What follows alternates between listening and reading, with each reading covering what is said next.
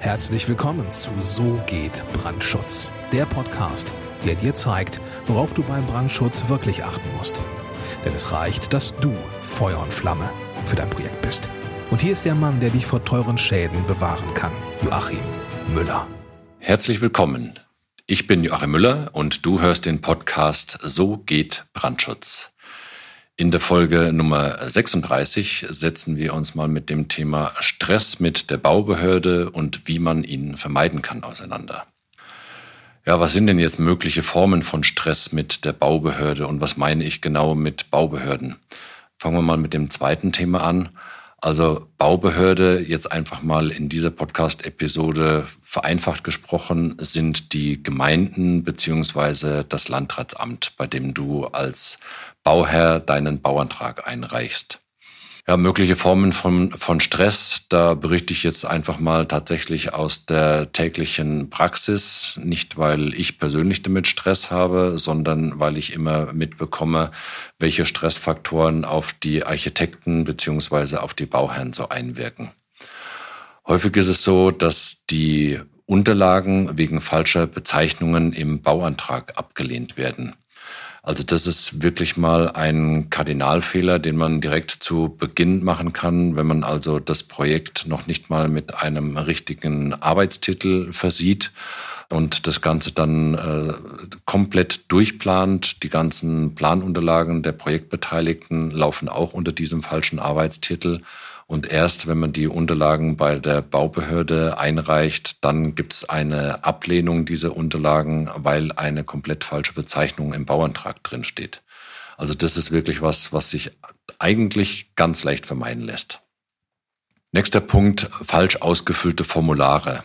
Damit meine ich unter anderem, dass in den Bauantragsformularen, dass man nicht weiß, welche Kreuzchen und welche Häkchen man an welcher Stelle setzen soll und dann kreuzt man einfach mal irgendwas an, weil mit einem leeren Kästchen lässt sich auch schlicht leben. Und dann äh, werden sämtliche Ausfüllhinweise, die den Formularen normalerweise beigelegt werden, werden konsequent ignoriert und es wird auch nicht nachgefragt, äh, was an den jeweiligen Stellen einzutragen ist, sondern es wird einfach nur irgendwas gemacht. Das Ende ist dann, dass natürlich, wenn das Ablehnungsschreiben oder ein Hinweisschreiben von der Genehmigungsbehörde eintrifft beim Bauherrn oder beim Architekten, dass dann mit einem hektischen Anpassen der Unterlagen begonnen wird, weil natürlich eine Frist eingehalten werden muss. Und wenn diese Frist nicht eingehalten wird, dann gilt ja zunächst mal der Bauantrag als zurückgezogen. Und um diese Frist eben einzuhalten, werden dann auf einmal ganz hektisch die Planunterlagen angepasst oder es werden neue Bauantragsunterlagen eingereicht, also die Pläne werden ausgetauscht oder es werden irgendwelche Handeinträge in den Unterlagen gemacht. Und das Ganze, wie gesagt, mit sehr großer Hektik und sehr großer Eile, damit irgendwelche Fristen eingehalten werden können. Das Ende vom Lied ist, ein frustrierter Bauherr glaubt, er hat den falschen Architekten beauftragt. Weil Anspruch des Bauherrn ist zunächst mal, dass alles reibungslos läuft und äh, der Planungsprozess hat ja im Regelfall schon sehr lange gedauert und wenn jetzt dann der Bauantrag eingereicht wird und alle Unterlagen sind unterschrieben und dann kommt so ein Ablehnungsschreiben von der Genehmigungsbehörde, dann kratzt sich der Bauherr natürlich zurecht am Kopf, weil er wirklich glaubt, den falschen Architekten beauftragt zu haben, weil der Architekt halt einfach ähm, ja die Unterlagen nicht richtig ausgefüllt hat. So die Meinung des Bauherrn. Der Architekt wird dann natürlich auch sehr schnell gestresst, weil er ähm, eine sehr hohe Angst vor dem Glaubwürdigkeitsverlust gegenüber dem Bauherrn hat.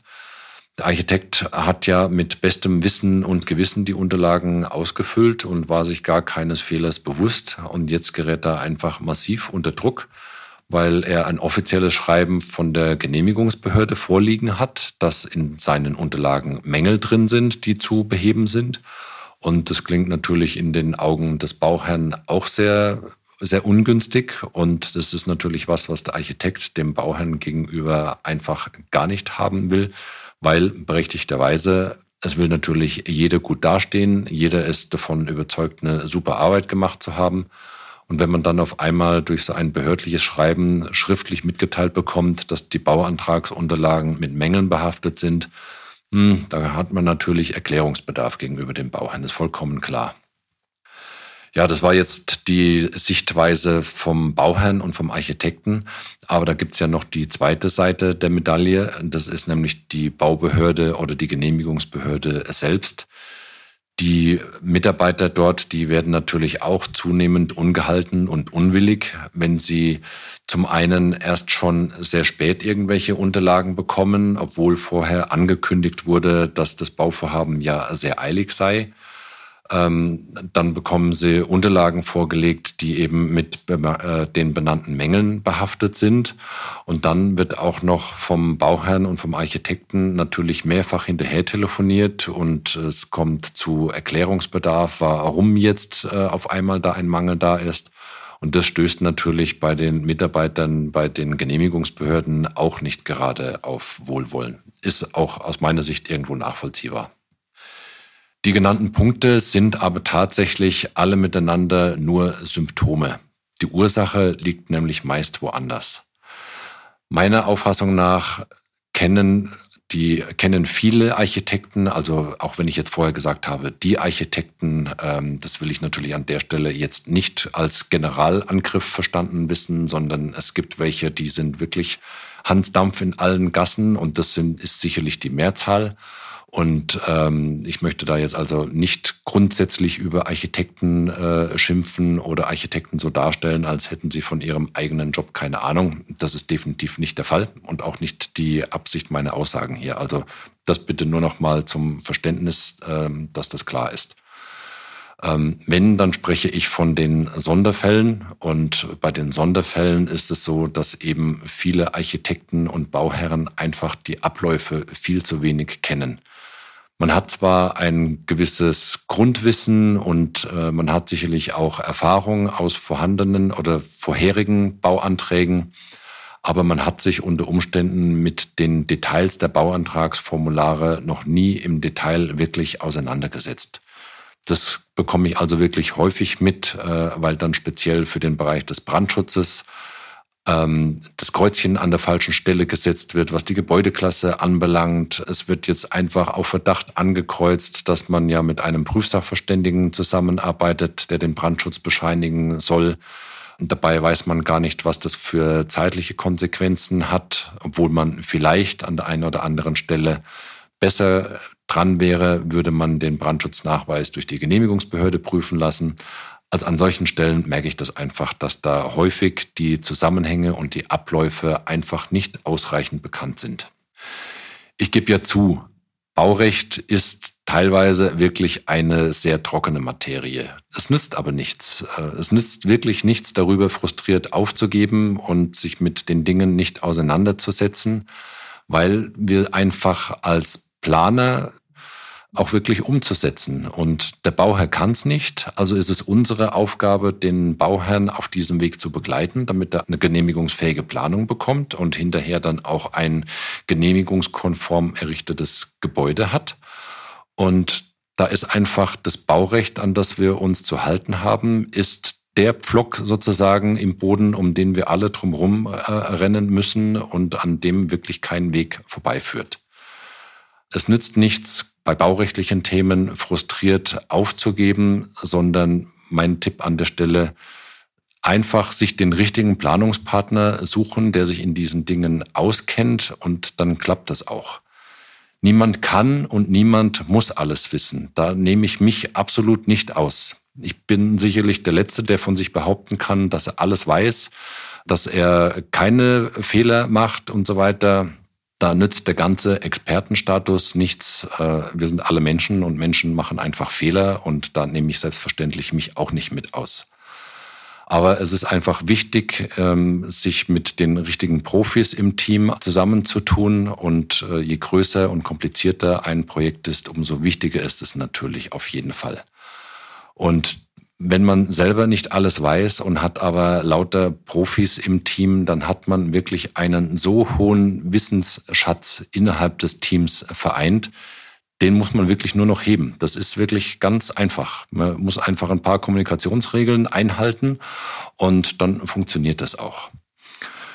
Für den Bereich des Brandschutzes bin ich mir auf jeden Fall sicher, dass ich dir auf jeden Fall mit Rat und Tat zur Seite stehen kann, sofern du das möchtest und sofern du ein Projekt hast, ähm, das wirklich auch zu mir selbst passt, weil ich selbst kann und werde natürlich auch nicht jedes Projekt annehmen, sondern wegen der hohen Nachfrage muss ich einfach selektieren.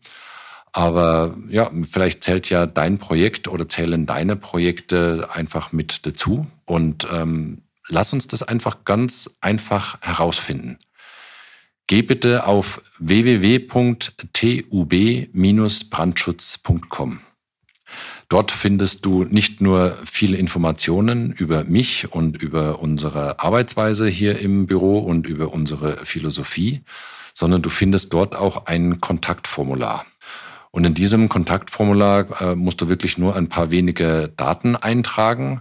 Du kannst dort auch dein Bauvorhaben schon mal in groben Zügen darstellen. Da gibt es also extra Formularfelder dafür und Ankreuzelemente und Schieberegler und so weiter, wo du also die Grunddaten deines Projektes, das dich gerade beschäftigt oder das du in künftiger Zeit einfach planen willst, diese Daten kannst du dort eintragen. Dann schaue ich mir das an und dann werden wir gemeinsam bei einem Telefonat herausfinden, ob wir zueinander passen. Und ja, ich würde mich natürlich freuen, wenn das so ist. Lasst es uns ausprobieren. Wie gesagt, geh auf www.tub-brandschutz.com, trag dort deine Daten ein und dann werden wir einfach in Kürze telefonieren. Bis es soweit ist, bedanke ich mich ganz herzlich für deine Aufmerksamkeit und dass du bis hierhin zugehört hast. Und ich wünsche dir alles Gute, maximalen Wirkungsgrad bei allem, was du tust. Bis in Kürze. Herzliche Grüße, dein Joachim Müller von So geht Brandschutz.